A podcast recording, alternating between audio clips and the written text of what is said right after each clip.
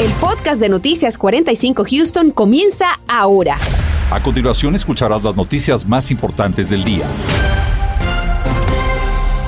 Luego del paso del Frente Frío quedan en la zona metropolitana temperaturas bajas que en algunos lugares llegan al rango de los 30 grados, un patrón del tiempo que va a continuar así durante toda la semana. La meteoróloga Elena Tabragüe del equipo de vigilantes del tiempo nos tiene el pronóstico en este inicio de semana. Elena, ¿cuándo y hasta cuándo continuará este frío? Muy buenas tardes, Raúl y Marcela. Mejor no pudieron decirlo. Durante las últimas horas que pasó el Frente Frío, hemos visto un descenso drástico en las temperaturas en nuestra área y también ligeras lluvias han estado presentes la mañana de este lunes y parte del mediodía. Pero miren, como nos muestra el radar, ya las, lluvias comenzaron a alejarse de nosotros. Sin embargo, no deben guardar los paraguas, porque aunque el frente pasó nuestra zona, se ha quedado estacionario frente a la costa y a lo largo de ese sistema se va a desarrollar mañana Marte un sistema de baja presión que va a ser el causante que nuevamente el martes pudiéramos tener lluvias y tormentas fuertes desplazándose por el área. La mañana del martes lloviendo intensamente aquí en la ciudad de Houston, así que cuando vayan hacia el trabajo y los niños a las escuelas el martes necesitarán los paraguas. Y la buena noticia es que el miércoles llegarán las condiciones secas, sin embargo a final de semana estará pasando otro fuerte frente frío dejando más descenso en las temperaturas y de eso voy a estar hablando más adelante. Y mientras tanto, millones de conductores resienten ya los altos precios del galón de gasolina que por primera vez desde el año 2008 han roto la barrera de los 4 dólares a nivel nacional, Marcela. Efectivamente, Raúl, pero a nivel local, a pesar de que el bolsillo de los conductores sufre con cada aumento, la economía local de Houston experimenta una paradójica bonanza. José Alberto Irizarri nos explica en qué consiste. El precio de la gasolina sigue subiendo, más que ayer, más que la semana pasada o el año anterior. A nivel nacional, el precio por galón de gasolina regular subió a 4 dólares 6 centavos. Desde julio de 2008 no habíamos llegado a tales cifras y se proyecta seguirá subiendo.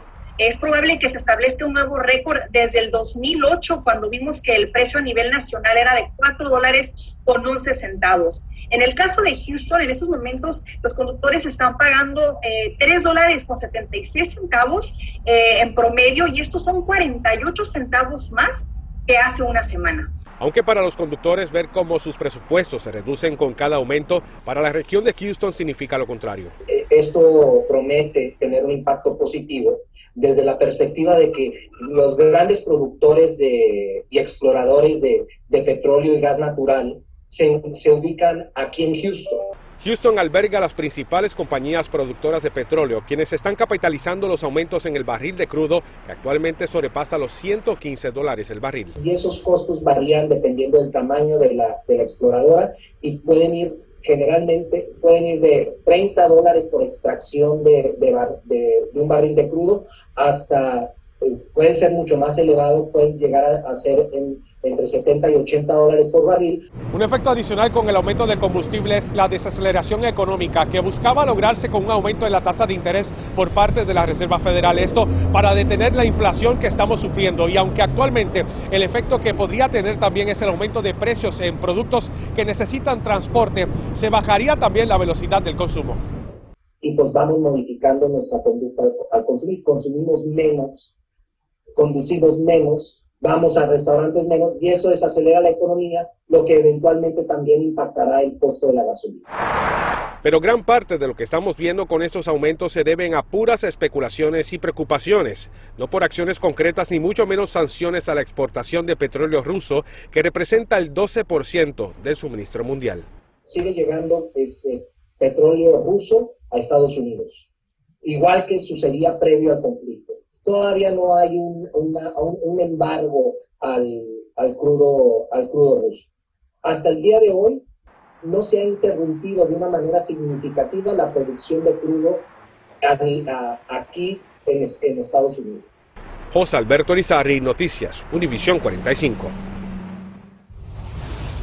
Durante la pandemia muchas personas se decidieron a comprar vivienda. Sin embargo, algunos otros prefirieron esperar, ya sea porque el mercado estaba saturado o simplemente no contaban con los recursos suficientes para hacerlo en ese preciso momento. Daisy Ríos nos presenta las opciones disponibles para quienes quieren comprar casa por primera vez. ¿Qué tal? Muy buenas tardes. Les cuento que el día de hoy estuve conversando con algunos expertos, especialmente para pedir consejos para aquellas personas que comprarán casa por primera vez. Lo esencial, por supuesto, es tener un buen crédito y finanzas saludables. El mercado de compra y venta de casas es volátil, nos dicen los expertos, quienes advierten del incremento en precios, la alta demanda de viviendas y lo difícil que se convierte este proceso, especialmente para la gente que está en búsqueda de su primer compra y son residentes de Houston. Pero existen opciones, nos explican los expertos. Lo que cuesta dinero es tomar el dinero prestado. Eso es lo que cuesta dinero, porque los bancos y los hipotecarios te exigen un enganche, te exigen unos gastos de cierre, gastos de compra, pero estos programas que están disponibles te ayudan a cubrir esos gastos. Buscamos más recursos para analizar las opciones que tiene la gente en la ciudad de Houston. Para nuevos compradores, el Departamento de Vivienda de la ciudad ofrece asistencia por medio de cuatro programas. Se trata de Harvey Home Buyer Assistance Program, Home Buyer Assistance Program, The Home Buyer's Choice Program y también New Home Development Program. Nuestra asistencia es por medio de un préstamo perdonable sin intereses garantizado por un gravamen. El préstamo se cumple si el comprador vive en la vivienda durante cinco años. Si el comprador vende o se muda de la casa antes de que finalicen los cinco años, le devolverá a la ciudad una parte del monto original del préstamo.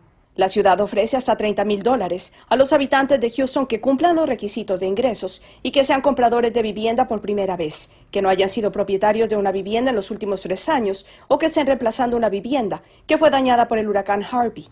La duda más grande de quienes quieren aplicar a esta asistencia es sobre los ingresos que se necesitan. En términos para el programa de asistencia más popular que es el de Harvey, se ofrece ayuda a los compradores de vivienda que representan hasta el 120% del ingreso medio del área y estaban además en Houston el 25 de agosto del 2017. Los requerimientos para asistencia son los siguientes.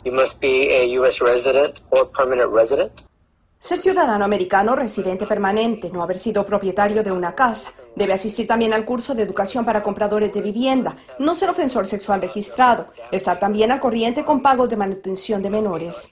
Pero también no olvide verificar la lista de documentos, llevar el formulario de solicitud, el comprobante de ingresos de todos los miembros del hogar, la carta de aprobación previa, el certificado del curso para comprador de vivienda, Autoridades le piden que tenga mucha paciencia porque el proceso de la aplicación puede tomar hasta seis semanas. Reporto para Noticias Univisión 45, Daisy Ríos. Vamos ahora a las cifras de coronavirus en Houston. El índice de positividad se encuentra en 4%, una cifra menor de la registrada la semana pasada que estaba en 6.1%. Esto teniendo en cuenta el promedio de los últimos 14 días. El Departamento de Salud de la ciudad le indica a la comunidad seguir tomando las medidas de precaución necesarias para que el índice de positividad continúe disminuyendo. Y también en medio de fuertes cuestionamientos debido al bajo rendimiento académico de los estudiantes del Distrito Escolar de Houston, hoy las autoridades dieron a conocer un plan estratégico a cinco años. El superintendente de este distrito habló frente a frente con nuestro compañero Daniel Tucho, que nos tiene el informe completo. Daniel, buenas tardes. ¿Cómo estás, Raúl? Muy buenas tardes. Fíjate que en este plan eh, de estratégico de los próximos cinco años involucra bastante ajustarse los pantalones económicamente aquí en el distrito escolar de Houston y eso tiene que ver precisamente con, primero, no hacer más contrataciones en lo que resta del año y también van a parar con el gasto en los planteles en, lo que resta de este año escolar 2021-2022. Esto fue lo que me dijo el superintendente del distrito escolar de Houston con quien hace un par de horas estuve hablando, pues este distrito, fíjate bien, está enfrentando un déficit de 69 millones de dólares en su presupuesto y el superintendente me comentaba que tienen que actuar de manera agresiva. ¿Por qué? Porque dentro de sus objetivos está aumentar el salario de los maestros y con esta reducción en el presupuesto se van a ahorrar 100 millones de dólares que aún no han sido gastados. Pero, ¿qué significa esto para el personal? tienen eh, de repente temor en estos momentos de que puedan ser eh, echados o sacados de sus puestos. Esto fue lo que me dijo Miller House hace unas horas atrás. Right now we're focused on freeze of not hiring new people. House comentó que por ahora se están enfocando en no contratar nuevo personal y no en despedir a sus trabajadores. El superintendente agregó que este razonamiento económico, si podemos llamarlo, es para lograr con éxito su plan estratégico de cinco años en el que no solo quieren recuperar la confianza en la familia, sino también enfocarse en la calidad en la educación. Para eso, dijo, necesitan de buenos maestros. ¿Y cómo lo van a conseguir? Pues asegurándose aumentos salariales para que los que están ya no se vayan. House también me comentó que se enfocarán en que todas las escuelas, sobre todo aquellas en las zonas más vulnerables de la ciudad, puedan tener la misma calidad educativa, es decir, que no haya comparaciones con ciertas áreas de la ciudad, eh, eh, con eh, algunas zonas que pueden ser un poco más vulnerables, con personas que, de bajos ingresos, que no tengan ese estrecho margen o, gran margen educativo entre esas escuelas. Vamos a tener un informe más completo a las 10 de, la noche sobre esto, eh, Raúl, y eh, para poder hablar sobre eh, lo que está sucediendo en este distrito y esa entrevista que tuvimos frente a frente con el superintendente Miller House. Por ahora hablo con ustedes. Daniel, gracias por tu informe y arranca en la ciudad de Houston el programa de capacitación para jóvenes en el trabajo. Participan cientos de empresas de la región. Además, mañana podrá obtener exámenes gratuitos de salud y también asesoría financiera. Entérese cómo y dónde.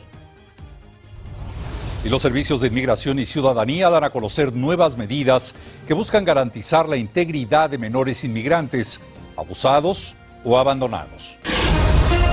Estás escuchando el podcast de Noticias 45 Houston. El Servicio de Inmigración y Ciudadanía de los Estados Unidos dio a conocer nuevas medidas que buscan proteger a menores que han sido abusados o abandonados por sus padres. El director del organismo dijo que se ofrecerá protección humanitaria a estos niños y jóvenes vulnerables, garantizando su estadía en Estados Unidos. Se establecen nuevos criterios y también se actualizan regulaciones que hacen más efectivo este tipo de programas de protección.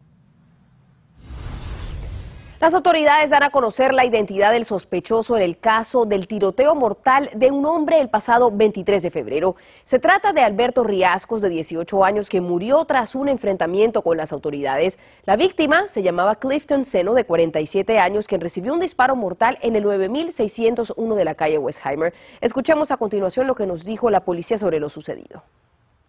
Cuando los policías intentaron ejercer esa orden de arresto, el sospechoso Alberto Riascos produjo un arma de fuego, se, hubo un tiroteo y el sospechoso resultó herido mortalmente. El equipo de forenses investigó la escena y determinaron que la evidencia balística encontrada en la escena de la calle Westheimer coincidía con la pistola recuperada del sospechoso en la calle Lacey Hollow Drive. Y continuando con la información, hoy fue presentado en corte el hispano Oscar Rosales, de 51 años de edad, acusado de homicidio por la muerte del oficial del precinto 5, Charles Galloway. Rosales permanece detenido sin derecho a fianza. Los hechos ocurrieron el pasado 23 de enero en la calle Vishnut, cuando el oficial marcó el alto a Rosales, quien salió de su vehículo disparando contra el agente.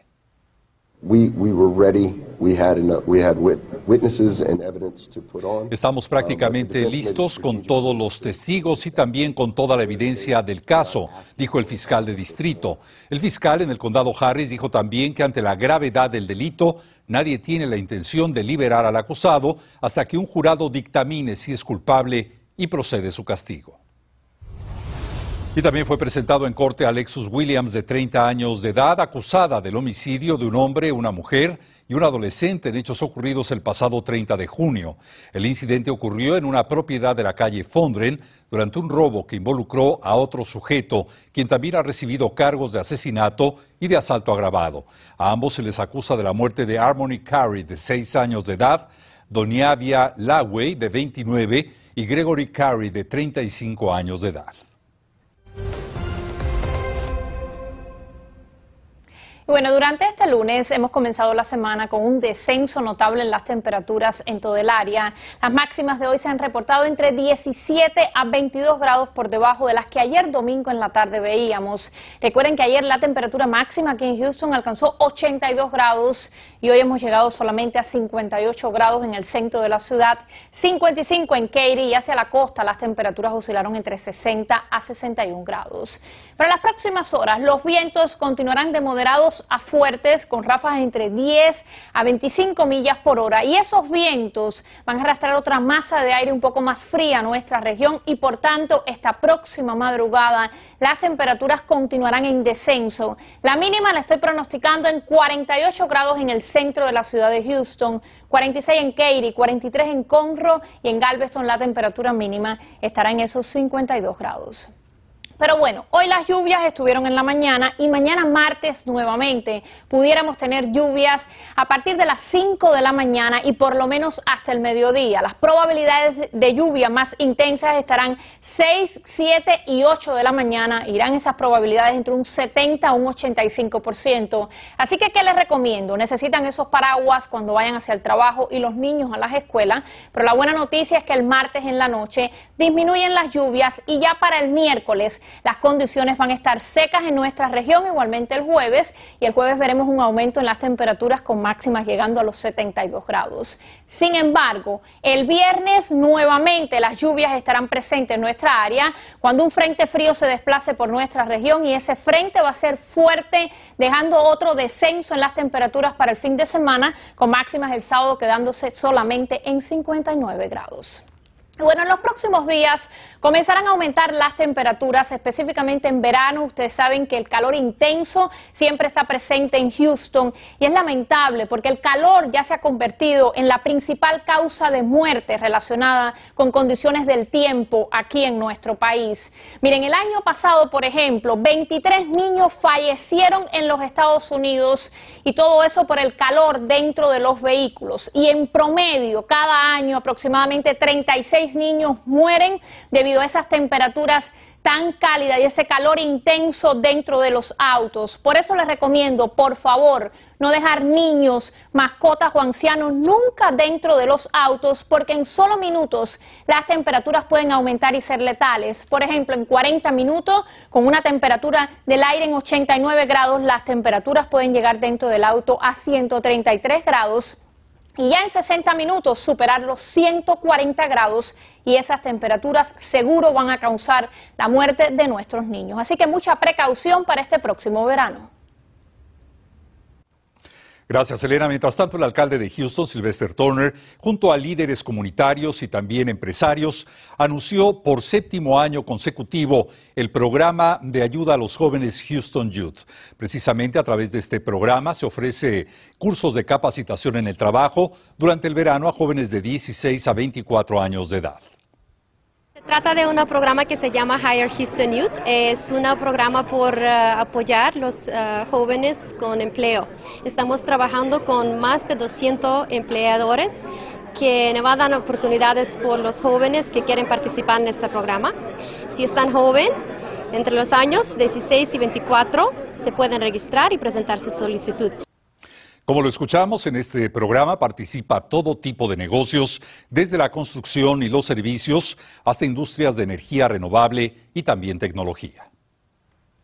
Mañana 8 de marzo se conmemora el Día Internacional de la Mujer y en el marco de esta fecha el Consulado General de México en Houston llevará a cabo una feria donde habrá servicios de salud, pero también asesorías en temas financieros. Vamos a enlazarnos con Diana Vázquez, cónsul de comunidades. Diana, bienvenida y gracias por acompañarnos. ¿Qué tipo de servicios y exámenes médicos estarán ofreciendo?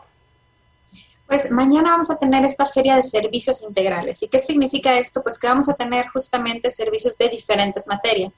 En cuestiones de salud va a haber servicios de exploración de seno, pruebas de presión arterial y glucosa, pruebas de COVID, vacunas de COVID y asesoría en todo lo que se refiere a clínicas de bajo costo, referencias para Papá Nicolau, clínicas comunitarias, eh, beneficios del Estado. Pero no solamente tendremos servicios de salud, también vamos a estar ofreciendo información de educación. Si la gente necesita saber en dónde tomar clases de inglés, de GED o cómo revalidar sus estudios, también tenemos esta información. Y eh, la ventanilla de asesoría financiera con su red de aliados ofrecerá información sobre declaración de impuestos, IT number, etcétera. Entonces vamos a tener muchos servicios en este, en este evento. Diana, ¿serán gratuitos estos exámenes médicos que van a estar ofreciendo el día de mañana? Sí, todos los servicios van a ser gratuitos, no se necesita ningún registro, no se necesita cita previa, lo único que tienen que hacer es venir al consulado entre las 9 de la mañana y la 1 de la tarde. Diana, te pregunto, ¿esto es solo para mujeres mexicanas o quiénes más pueden asistir? No, el evento está abierto para toda la comunidad latina, para toda la comunidad hispana. No es necesario que sean mexicanas, así que si conocen a alguna persona que puede beneficiarse con estos servicios, les invitamos a que nos acompañen en el día de mañana. Diana, ¿puedes explicarnos en detalle sobre las asesorías financieras? ¿Qué tipo de documentos deberían llevar las personas interesadas? En realidad no se necesita que traigan algún documento. La asesoría financiera eh, se responde en base de, de, cada caso por caso. Son asesorías especializadas en donde el personal de la ventanilla de asesoría financiera y otras instituciones estarán atendiéndoles. Normalmente lo que se hace es darles la información, revisar caso por caso y canalizarlos con la organización o con la institución que corresponda para que empiecen ya su trámite. Entonces, si no tienen alguna identificación, no hay ningún problema, pueden venir con nosotros y ya nosotros vamos a ir canalizando sus casos dependiendo de las necesidades que tengan. Diana, muchísimas gracias por habernos acompañado. El evento se realizará en el Consulado de México, cuya dirección y horario también estamos viendo en pantalla. Gracias. Continuamos con el podcast de Noticias 45 Houston.